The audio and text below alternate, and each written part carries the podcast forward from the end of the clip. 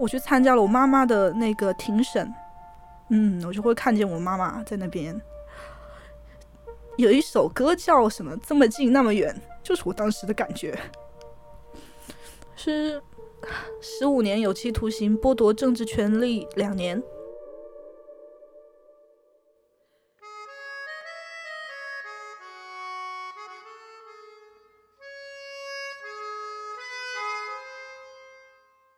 你好，欢迎收听故事 FM，我是艾哲，一个收集故事的人。在这里，我们用你的声音讲述你的故事。每周一、三、五，咱们不见不散。刚才你听到的声音是今天的讲述者，二十四岁的小鱼。小鱼是我给他起的化名。其实故事 FM 的绝大部分讲述者都是用的化名，但小鱼连化名都不敢自己取，因为他不想让周围的人知道他的父母在监狱中服刑。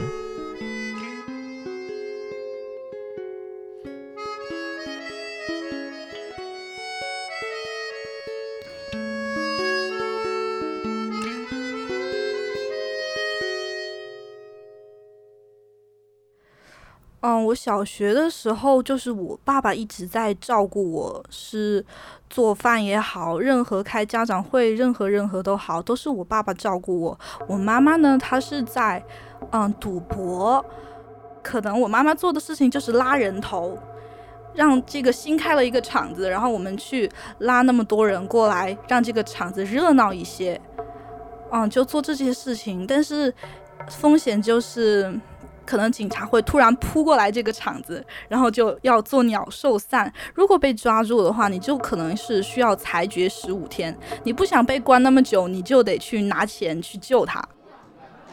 我之前是被我妈妈也抱去过那里。那些主持人摇骰子的人，他们叫做皇帝，他们会给我三百块，这个叫做。就算红利吧，给我红包，他的运气也会好，因为给小孩子红包可能是一个非常吉利的事情。这是一直持续到我小学的时候嘛，然后我是意识到这个事情可能不太对，就是在老师问我职业的时候，就是问我爸爸妈妈是从事什么工作的时候，我会突然意识到，完了，我不能说，因为爸爸妈妈不要我说，然后我就。不停的撒谎，到最后我开始不记得我之前讲了什么版本。后来就是到了初中的时候，生意越来越不好做了。我我爸爸开始频频用家里的存款去救我的妈妈，因为他们文化水平都很低，他们可能不知道理财什么，在他们眼里现金就是王。我的记忆停留在我们家用木头打造的两个板凳上，那两个板凳里面。我觉得放了好多好多钱，但是它的入口永远只有这么细一点点这么细。然后就那次我看见我爸爸在用镊子往外面掏钱，然后掏出了好多一百，然后把它叠整齐，然后再出去救妈妈。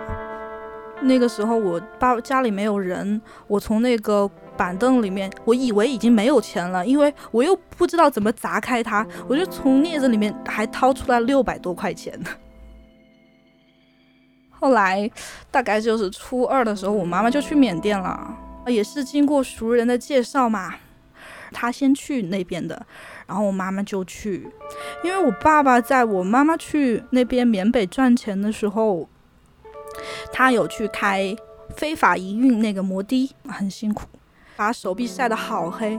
我现在觉得我们初我们家初中可能都是没有赚钱的，我妈妈在缅北没有赚到钱。所以家庭经济不怎么样。其实我初中见我妈妈是比较少的，我跟她的交集主要是在她跟爸爸争吵的电话里面我听到的。他们一直在争吵，然后我爸爸不停的抽烟，不停的抽烟，家里开门就是烟雾缭绕的地方。对他爸爸很生气，一直讲怎么怎么停止要回来，但是就是每天都是这样的争吵。我从小学就劝他们离婚，但是他们不离婚。我觉得离婚就可以解决所有问题了，只要他们分开，跟谁都好都无所谓。我只想让他们不要再这样自相伤害下去了，包括说那是为了我。你知道，为了孩子这个事情本来就对孩子伤害很大。就是在我小学的时候，我就拿脑袋我去撞过墙，我说你们不要再说是为了我了。我不要你们离婚呐！但是最后还是没有离婚呐，我很无奈，所以我后来就越来越沉默。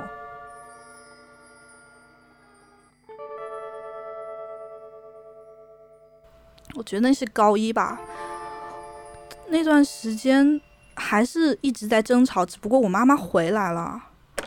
我走进门，我闻到了酱油的味道，就是老抽的那种味道。嗯，进门的时候，我果然就发现墙上就有老抽的颜色。后来我知道是我爸爸妈妈的血，他们发生了争吵，开始两个人拿菜刀互砍，对，互砍。这是我印象最深刻的事情，我一辈子都忘不了。我爸爸在之后很长一段时间脑袋上都包着网，因为在头上有那么一道，我不知道缝了多少针。我妈妈手上受伤了，手臂上有一些划痕。我爸爸是不忍心去真正伤害我妈妈的，而且在后来的时候，我有听，是我爸爸自己把刀拿在头上砍的，对，是他自己伤害自己的。这段回忆可能是太痛苦，可能是我记性太差，我不知道他们为什么要爆发这样一场争端，我只知道。当我看到已经闹到这个场面的时候，我以为他们可以离婚了，但是没有，他们继续合作了下去。就那个时候，我爸爸加入他了，决定帮我妈妈。到这个时候，小鱼还不是很清楚，爸爸要帮妈妈做的其实就是毒品生意。我确切的说，我不知道我妈妈在做什么，你明白吗？我因为我没有看到过她。所以我不知道他在做什么，但我高中我知道了，他们不会在家里说毒品这么赤裸的话，因为是会有监控的，通话是有监控的。他们会说其他的代替，比如说内裤，比如说上学，对他们会用你觉得很奇怪的词语来代替这些关键词。我妈妈算是二道，第二道，从那边缅甸那里制作出来这个产品到。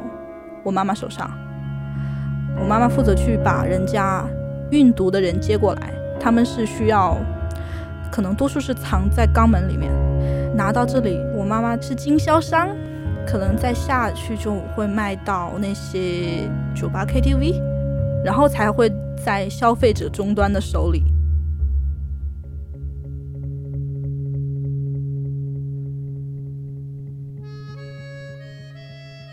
高一的时候，除了发生那一件事之后，我觉得我的生活又回归了平静。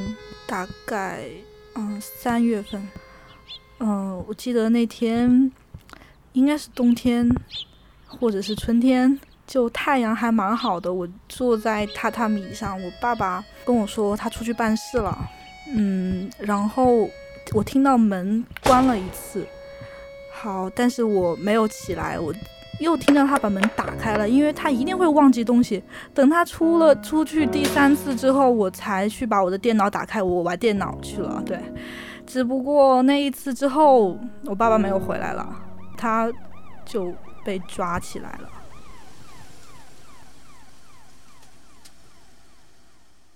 从那个时候开始，我开始了跟我妈妈的相处，连续性的相处。他一边照顾我，还在一边忙着他的生意。在此之前，我对他更多的印象只能是他又买了一件貂，换了一个发型，这个样子。后来，直到我爸爸被抓了之后，然后我能看到我妈妈，就是总是会带着一袋子的钱回来，那个就是他。每一趟做的收益，我现在想来，可能是我爸爸还在家的时候，我爸爸是不会允许我妈妈让我亲眼看到这一些的，所以以前的交易地点不可能是在我家，交易或者集会的地点不会是在我家，但是后来我不知道他这些人有没有在我们家交易，但是在我们家集会了，并且会一起去吸食这个。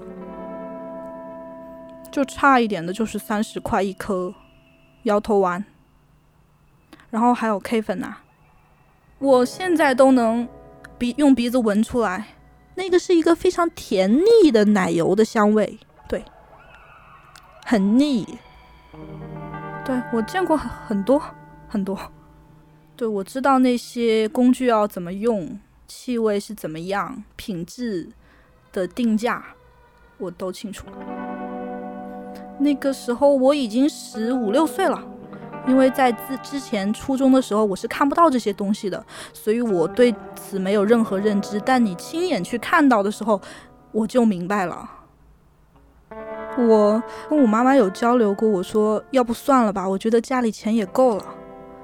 那个时候我是我们班第一个用上 iPhone 四的，但是我妈妈说，除了这个我不会再做其他的了。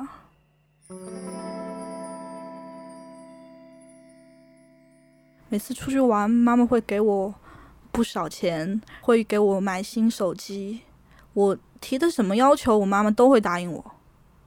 她给我请了一个阿姨嘛，就是因为她不想错过我任何一顿饭。我学校在哪里，妈妈就会给我租在哪里的房子。但是对于我妈妈来说，如果她不能亲手给我做上这一顿的话，那她觉得她没有做好，他会很自责，他会在短信里面用手写，就是会出现很多错乱标的那种，他会表达他的歉意。我。在后来的时候，我发现了我妈妈的日记，那当然就是很感人的故事啦。就是我会一边看一边哭，它里面就讲到了有一次家里停电了，没有办法做饭，我我就去在中午放学我就去买了一份盒饭打包给我妈妈吃，然后我们两个人一起吃了这两份盒饭。他把这个事情写在日记里面。他说：“今天是我的那个女儿给我买的盒饭，他说觉得很好吃。他第一次吃到我买的饭，都不是我做的，那个只是我花一点钱买到的。他很感动，因为他会在缅甸那几年没有赚到什么钱，我觉得是没有赚到钱的。他后来在我高中的时候跟我独处，跟我说，他说他在那边是被活埋过，对他的那个生意伙伴。”把他拖到山上去，嗯，把他活埋了。他自己在那里那个土堆里面待了一晚上才出来。所以在跟我妈妈相处的过程中，我觉得她当一个女人好不容易，她又要去赚钱，又要去去讨好我。真的，我觉得她是在讨好我，因为别人的妈妈会拒绝孩子的要求，但是我每一个要求她都答应。但同时，他也是一个非常急功近利的人吧，不然的话也不会走上这条路。然后再过了不久，我妈妈就被抓住了。二零一二年，所有之前人都会说这一年就是世界末日，然后我当时觉得原来真的来了，原来世界末日真的有，就在二零一二年。我放学回家是接到了亲戚的电话，然后我就，就是你妈妈被抓了，他们在想办法，但是这个办法没有想出来，已经尘埃落定了。我去参加了我妈妈的那个庭审，嗯，我就会看见我妈妈在那边，有一首歌叫什么？这么近那么远，就是就是就是我当时的感觉。然后对，当时好像不是当庭宣判的，他是之后会出具一个裁定书吧，还是判决书？对，是从那个上面看到的。是十五年有期徒刑，剥夺政治权利两年，然后没收金额好像是十四万吧。我爸爸也是十五年，金额好像是十万，没有剥夺政治权利。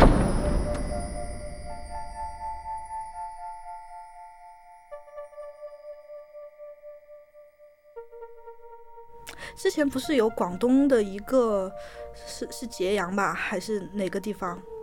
他们给就是贩毒家庭给他贴红标嘛，在他面前写贩毒家庭，在他们家门口写上这四个字。然后我看底下这个事情本来不是我最震惊，但是我看底下微博的评论，我说好不要去看，但是我忍不住一条一条翻下去，他们都会觉得家庭的成员其实也是活该的，因为他们享受了违法的收益。我觉得他们说的好残忍，但是我也没有办法辩驳。有时候我遭遇到一些挫折的时候，我就会去想死，因为因为你你让我等待十五年太长了，看不到什么希望，所以到现在我这个年纪，离他们的刑期还剩一半儿，还是觉得时间其实挺难过的。因为我自认为，即使在他们吵得战火滔天的时候，我依然是在爱里面长大的。因为我爸爸会去原谅我妈妈，然后就连我之前整个十几、十、十、十六岁之前一直痛恨的妈妈，在她单独接手照顾我的时候，我也感受到了满满的爱意。所以，他们在我面前做违法的事情，嗯。确实应该付出这些责任。我其实，在我幼稚的想法里面，我觉得那把我们家所有的财产都拿去充公好了，不或者把他们关五年也行啊，附加五年也行。我只是觉得十五年太长了，因为他们现在已经都超过六十岁了。但是我有时候去看他们的时候，我能看见他们的狱友可能是还有七十多岁的，尤其是在我就是有大概。四个月没有去看他们，然后再突然的一去的时候，我发现老了，他们的老年斑都起来了，就你就会担心他们是不是只能在那里度过一生，我只能去那里收尸，对，就是觉得这样好残忍哦。因为在我十五六岁的时候，我很不懂事，嗯，说什么青春期叛逆也好啊，还是怎样也好，我没有去怎么关爱过他们。我就是一直是享受着他们给我的物质也好啊，关爱也好，但是我没有去反馈他们什么，包括我连好的脸色都不太给他们。我觉得自己非常的畜生，我很后悔。包括是在我看到我的同学和他的爸爸妈妈们相处，如果他们爆发矛盾的时候，我会去劝一下我同学，我说你还是对爸爸妈妈好一点吧。